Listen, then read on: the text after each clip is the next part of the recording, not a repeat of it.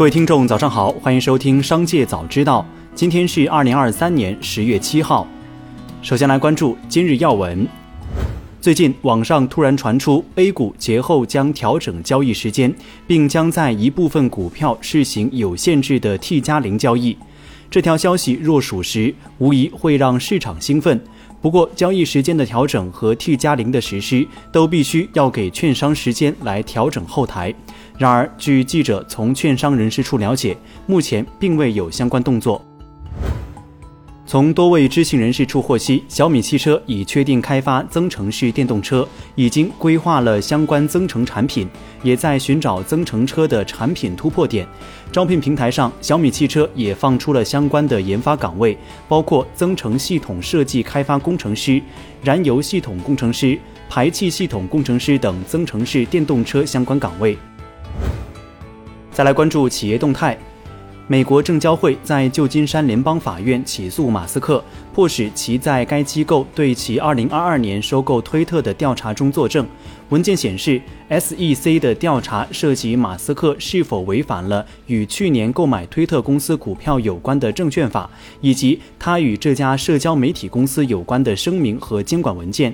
SEC 在文件中表示，马斯克上月未能出席在旧金山举行的听证会。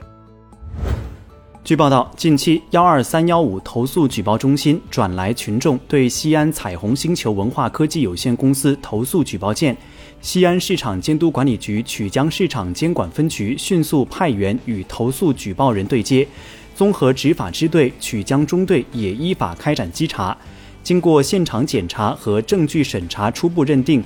该企业在平台直播间销售产品时涉嫌虚假宣传违法行为，市综合执法支队于十月五号决定正式立案调查，并依法告知投诉举报人和涉事企业。文件显示，苹果 CEO 蒂姆·库克卖出了五十一点五万股股票，税后价值约四十一万美元，规模创其逾两年来最大。公开资料显示。库克上一次大规模抛售股票是在二零二一年八月。融创中国在港交所公告，寻求高等法院批准境外债务重组计划的呈请，于十月五号进行聆讯，计划已根据高等法院作出的指令获得批准。近日，在河南南阳举办的迷笛音乐节露营区财物失窃事件持续引发关注。对此，中原迷笛音乐节组委会发布消息称，截至目前，当地警方共接到报案七十三起，落实被盗案件六十五起。经过公安机关积极侦办，现已抓获拘留了一些盗窃者，追回部分财物。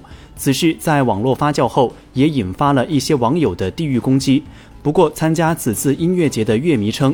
虽然为后来发生的事情感到遗憾，但在音乐节期间也发生了很多暖心的事情。希望网友不要以偏概全。中原迷笛音乐节组委会工作人员枪神表示，针对网上抹黑南阳人民、抹黑迷笛的言论，组委会将保留追究法律责任的权利。再来关注产业新闻。数据显示，今年十一期间，国内酒店、机票等履约规模大幅超过二零一九年同期。